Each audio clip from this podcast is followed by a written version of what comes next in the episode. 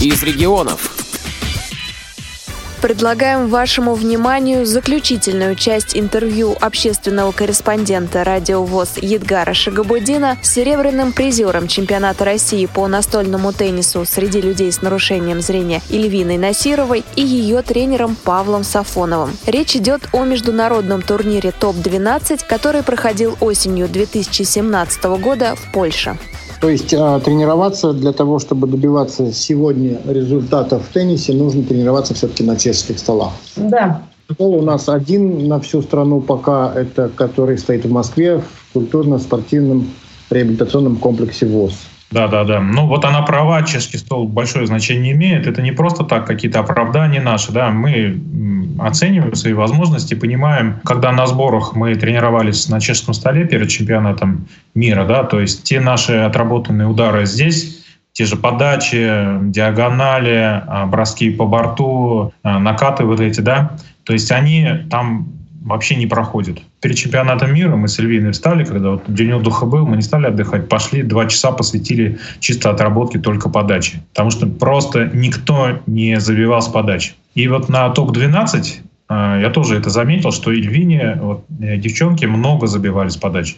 То есть за вот эти вот, ну, за встречу там 4-5 голов она пропускала именно с подачи. А сама одну-две только забивала. Но это вот именно привычка к столу, потому что он немножко по конфигурации немножко другой, отскок, видимо, другой, мяч другой чуть-чуть. Вроде бы все правильно делает. У нас э, мы тоже отрабатывали на нашем столе, она вот нашей команде Кумертауской лучше всех подачи подает, то есть у нее коэффициент забитых мячей при подаче очень высокий. То есть она много на этом делает, вот очков себе набирает. Там просто ничего не получалось, знаете, такое как бы даже уже потом, ну ладно, ты хоть как-то подай, лишь бы штраф не взять, да, вот ничего не получается просто. Но мне кажется, что это вот стол именно виноват. Ну и вот эта оборона, из-за того, что он вот эти углы, вот этот радиус а, в углу, который есть, да, он более а, такой тупой, чем у нас. У нас он более сглаженный, а здесь более тупой угол. И имеет значение это при обороне. То есть немножко как бы по ощущениям стол расширяется, и то есть вот это движение руки, амплитуда увеличивается, и получается, что мячик тоже вот по конфигурации немножко по-другому залетает. Здесь и оборона нужно менять вот, это вот, вот этот угол, другой немножко выстраивать, да, он более такой а, должен быть острый, чем на наших столах. На наших столах из-за того, что сглаженный, здесь э, более такой тупой угол, он позволяет все-таки мячу закатываться. Как бы вот этот сам угол, он сам собой закатывает мяч, а там вот это, из-за вот этого тупого угла, более приближенного к 90 градусов, он не позволяет мячу закатываться, и поэтому там только нужно забивать. Там вот такой халявы, как у нас, иногда вообще не проходит. И по борту, когда мячик пускаешь, тоже часто бывает э, того, что мячик стукается в борт и назад отскакивает.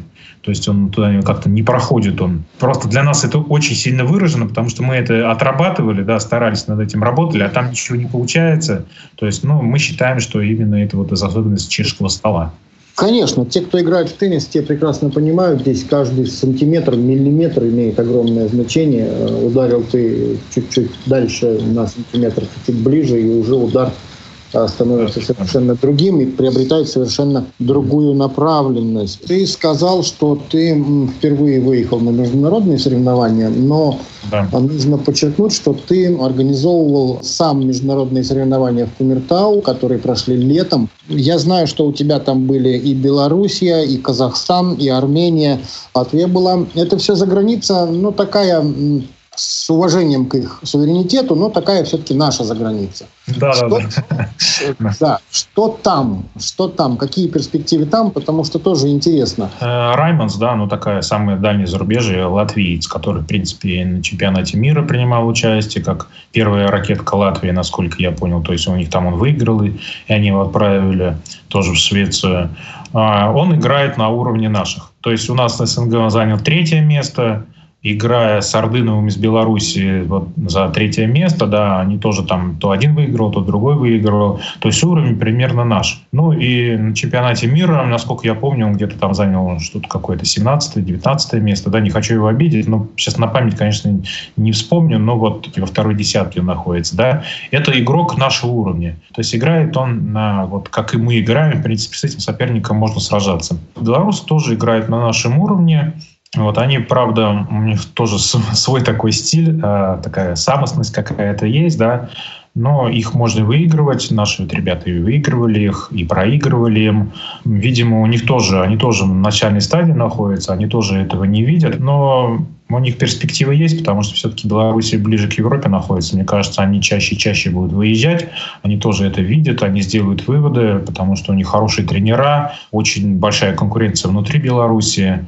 Я думаю, что это просто наши ближайшие суперконкуренты. Вот, я думаю, вот это ближайшие. Ну, а девушки, девушки, к сожалению, такого вот высокого уровня из Латвии не приезжали, поэтому трудно сказать. Но вот Эльвина встречалась с Еленой Фибигой, да, вот на чемпионате э, мира и в Каунасе, то есть в Каунасе она ее выиграла на чемпионате мира, проиграла, то есть, ну, это тоже наш уровень игры, в принципе, с ней можно сражаться. Я говорю, девочки не так сильно вот как-то в Европе шагнули, от нас не такое большое отставание. Вот, и тех регионах, где вот есть команда мальчиков и есть девочки, вот фактически эти девочки, конечно, и будут лидировать и в дальнейшем. Ну и, конечно, вот этот выезд международный, э, опыт международных соревнований очень большое значение имеет. Павел, ну, а теперь про, про судьи. Да, вот мы еще да, про судьи хочу спросить. Да, тоже очень интересный.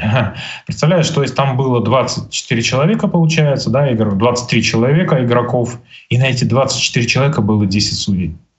Замечательно. Судьи играли, а, как и положено, по нормативам по 6 часов. То есть с утра 6 часов отработал и до вечера 6 часов. Они вот у них а, игры там чередуются. То есть они отыграли игру, пошли отдохнули, опять встали. То есть вот эти 24 человека судили 10 судей.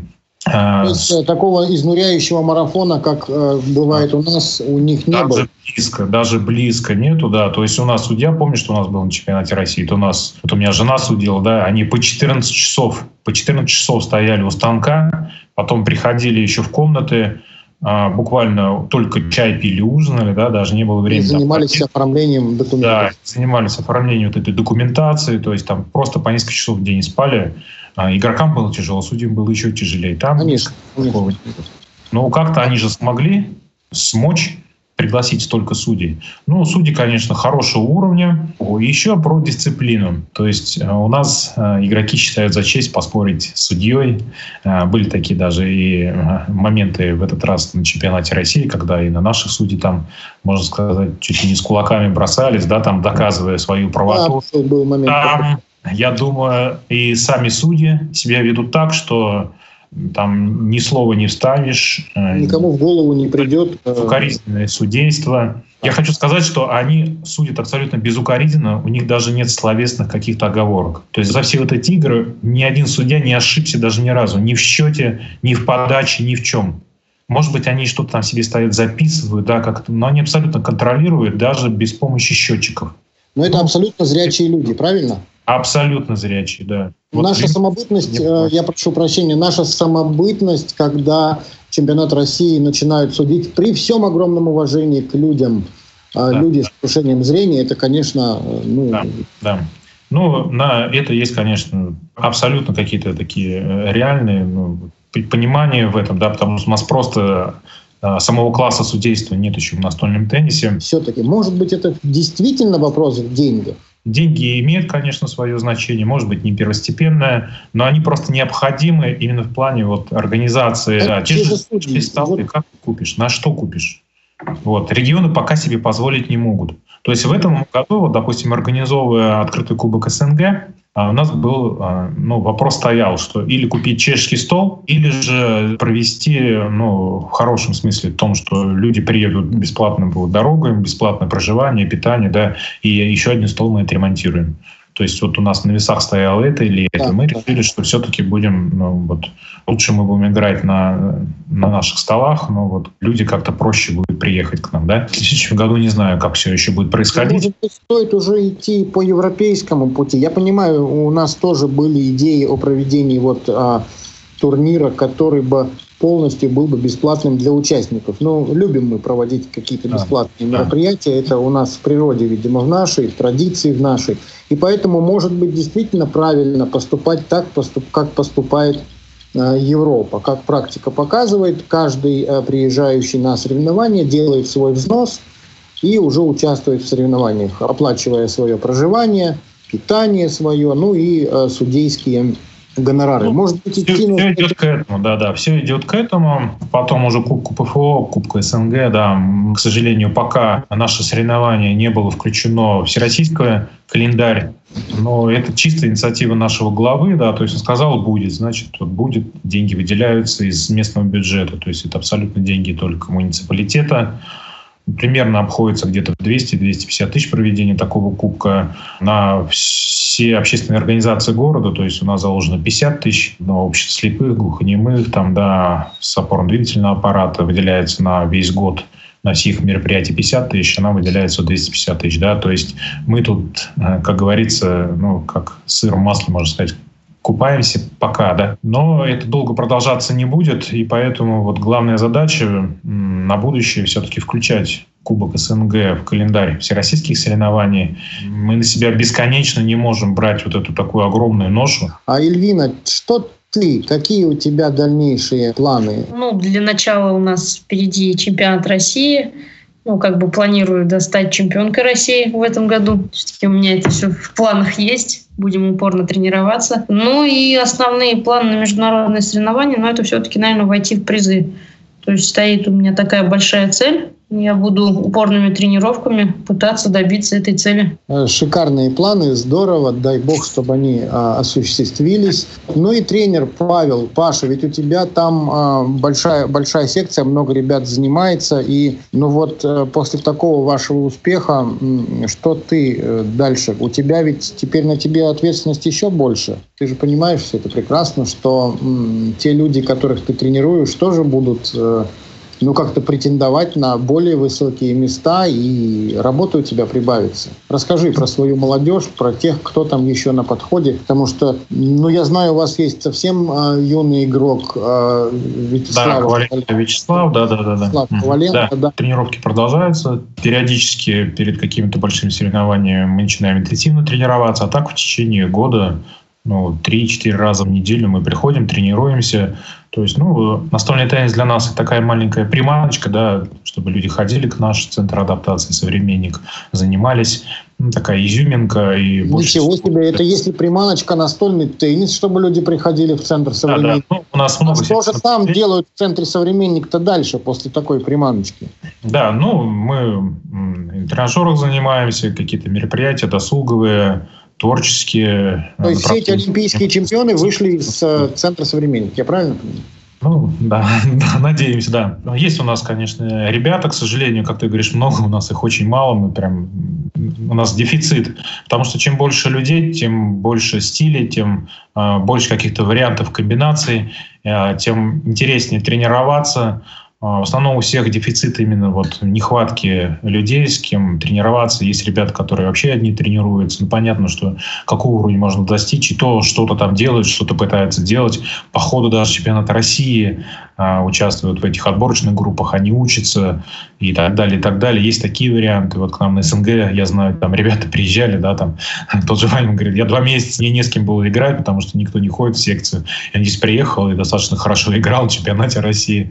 Вот. Ну, есть такие ребята, да, там, вот, Шинганчер тоже, да, там, я как понял, тоже у него не с кем играть, тоже приехал и абсолютно ничего не, не боясь играет, ну, прилично таком уровне, то есть на нашем российском уровне играют эти ребята. Дефицит есть, да, но мои мысли какие? Мои мысли в основном, конечно, о деньгах. зная, что в следующем году будет какой календарь приблизительно уже, да, где эти деньги брать, э, денег нет. Ну и, возможно, вот немножко затрону тему, как мы в этом году добирались до этого Вроцлава, э, потому что все это было буквально за две недели до самих соревнований, за три недели после того, как чемпионаты мира приехали, как Эльвину пригласили. Было приглашение, а в календарях, естественно, ни в каких ни российских, ни республиканских, ни в наших это не было включено. И ну, упускать такой шанс а, мы, конечно, сразу согласились, но согласились в пустоту, то есть знаю, что у нас ни копейки нету. Ну как искать деньги? И тут ребята подсказали из Челябинска. Они в начале года искали, в середине года искали денежки для поездки там а, в Москву, на Умонч. Вот они подсказали, ну попробуйте через социальные сети как-то поискать. Но люди отозвались э, ведь... А люди э, отозвались, просто вот. потрясающе отозвались. То есть сначала мы пытались искать, конечно, на поездку только Эльвине. Аппетит приходит во время игры, как говорится, да, еды. И когда мы набрали уже сумму, то есть я разместил у себя на страничке, начали везде распространять во всех группах, более 200 200 репостов, там много лайков, а, люди начали а, высылать денежки, стали приходить сначала знакомым, потом дальним знакомым, потом начали денежки приходить из каких-то дальних городов России, из-за рубежа даже стали суммы приходить. То есть мы вот набрали насколько я помню, 35 600, то есть это нужно было 29 тысяч на взнос Эльвиния, а уже немножко мы больше набрали. Тут у нас аппетит э, разыгрался, мы поехали в наше министерство, в наш центральный вот э, Паралимпийский комитет пришли в министерство, говорим так и так, единственный шанс впервые там в истории России. Они, конечно, нас смотрели, вы, ребята, вы куда пришли, да? Мы откуда возьмем деньги? У нас тут и так дефицит, сокращение и так далее, и так далее. Но вот, видимо, как-то получилось так, что они сказали, буквально за два дня до, нет, не за два, за четыре дня до начала соревнований сказали, что мы вам дадим деньги, но потом, а я пошел у себя, снял у мамы, там у всех родственников собрал, мы купили билеты, заплатили взносы, кстати, достаточно приличные, там 29 тысяч за Эльвину и за себя, да, ну вот э, на данный момент пытаемся теперь эти деньги вернуть. У нас был опять перерасход, то есть там выделили 56 тысяч министерство пообещало, но у нас расход там 68 тысяч на дорогу только, да, а свой взнос там из своего кармана, плюс дорожные расходы достаточно большие, там все это пошло, да. Ну вот, может быть, со временем что-то как-то это возместится, но думаю, что если еще раз придется точно так же выкладывать в карманы, вряд ли я смогу себе это позволить. Ну, конечно. Это нужно, понятно. конечно, думать это и тренерскому штабу, и чиновникам и Федерации спорта слепых, все-таки как-то это вносить на перспективу работать, потому что бесконечно из своего кармана финансировать, спонсировать это, это невозможно, потому что деньги из семьи. Да, мы прекрасно первый, знаем, что спортсмены ездят и на УМО, и на сборы, все происходит. Да, УМО уже это, конечно, там мелочь. Об этом уже речи нету, об этом уже да. никто, в общем-то, даже не говорит. Да, тут да. Э, хорошо, когда Всероссийское общество слепых помогает, э, бывают такие случаи достаточно регулярные, когда ВОЗ, конечно, выделяет, поддерживает, но, тем не менее, это все очень, скажем так... Туго-туго, да. Шатко, да, ВОЗ э, может выделить, а если в ВОЗе не будет средств, и ВОЗ тоже не выделит. Тут поэтому ребята ездят за свои деньги, и да, к сожалению, это... Много граней, много всяких нюансов. Нам это интересно, это наше любимое дело, дело, можно сказать, нашей жизни на данный момент, да, поэтому пока мы получаем от этого удовольствие, пока наши семьи еще не взвыли от этого, вот мы этим пользуемся. Спасибо там и женам, и родственникам ближайшим, да, там и родителям, что вот поддерживают, помогают. Без их поддержки это невозможно не тренироваться, не, не выезжать никуда-то и так далее, и так далее. Меня часто спрашивают люди, которые, ну, зрячие, здоровые люди, говорят, слушай, ну а вот ваши спортсмены, а какие гонорары они получают, а какие стипендии они получают, да? Ну здорово, вы, наверное, там что-то зарабатываете. Я говорю, ребята, говорю, ребята, придите, посмотрите, вот как это все, когда человек а, выезжает на международные соревнования и нужны переводы справок медицинских, когда спортсменка сама платит за перевод этих справок, за заверение этих справок, я говорю, какие да, гонорары? И переводчику, и нотариусу, и психологу, и все это платное. Я помню, как мы проходили умы перед чемпионатом Европы. Это было, конечно... Ну вот я тоже перед чемпионатом Европы да, вспоминаю. Да, настоящий квест. Да, Юля Мухортова, Калининградка, собиралась на чемпионат Европы, через что, через какие все эти круги финансовых растрат она прошла. Вот это все было, конечно, на глазах. Ну, слава богу, люди такие находятся, которые идут навстречу, понимают, но пока все, как говорится, складывается, слава богу, хорошо. Видимо, когда сидишь, ничего не делаешь, ничего не происходит. Как только начинаешь что-то делать, продвигать, не бояться. Мы сказали, что поедем, не имея на тот момент ни копейки, просто ночами там не спали, распространяли информацию, буквально в смысле. Две ночи я всеми ночами сидел, и днем отвечал на вопросы, и отсылал, и рассылал. Ну, вот начали шаги какие-то первые делать, появилось. То один там говорит, давайте я помогу, то другой. Больше людей узнали, стали печататься. Кстати, благодаря вот тому, что мы обратились в министерство, больше людей о нас узнало. Тут же там с двумя депутатами познакомились, которые вот тоже спортсмены, не, там один незрячий, другой, то есть, допустим, Эрик Зарипов, да, там известный угу, лыжник, да. там Савицкая Оксана, да, там Плавчиха наша башкирская, она, они первый раз об этом виде спорта узнали, вот, ну, мы таким тоже обращались, ну, к сожалению, никак не смогли, конечно, помочь, да, э, просто вот буквально здесь, да, но хотя бы теперь уже об этом знают, и надеюсь, что в дальнейшем, возможно, мы сейчас вот календарный план подали на утверждение, они уже его увидят на какой-то своей там комиссии и скажут, что да, действительно, эти ребята, мы их знаем, что мы их поддержим. Ну, вот мы оптимисты, поэтому и э, в том же министерстве. Просто в первый раз о нас узнали, хотя мы выступаем вроде от Башкирии, только приносим информацию, распространяем, но просто люди ничего об этом не знали. Ну и, конечно, пока вот да, еще вот этот момент, то, что нам не дают звания, мы пять лет работаем, там первые места, вторые места занимаем, там на чемпионатах мира участвуем, да, но ни у кого нет званий. Да, да, разрядов спортивных нет ни у кого. Да, как вас там можно финансировать, когда вас не в календарях нигде, они открывают календарь, там это вида там спорта нет и так далее, и так далее, да, это, конечно, вот, к сожалению... Ну, да, к сожалению, да, к сожалению, ведь, ну, видишь, тут ситуация какая, ведь а, теннис для слепых пришел к нам в Россию сначала, наверное, как элемент спортивной реабилитации. Никто э, не предполагал, э, что это так быстро все взлетит, разовьется до уровня вот такого профессионального уже спорта. Именно поэтому вот это неожиданный такой эффект э, быстрый. Да, справедливости говоря, все-таки подвижки уже есть, то есть он сейчас внесен уже в единую всероссийскую да. Классификацию это уже подмога есть, по крайней мере, нам присвоен какой-то там код, да, и так да, далее. Да, мы вот, уже возможно, вот, э, и звания все-таки, надеюсь, будут давать.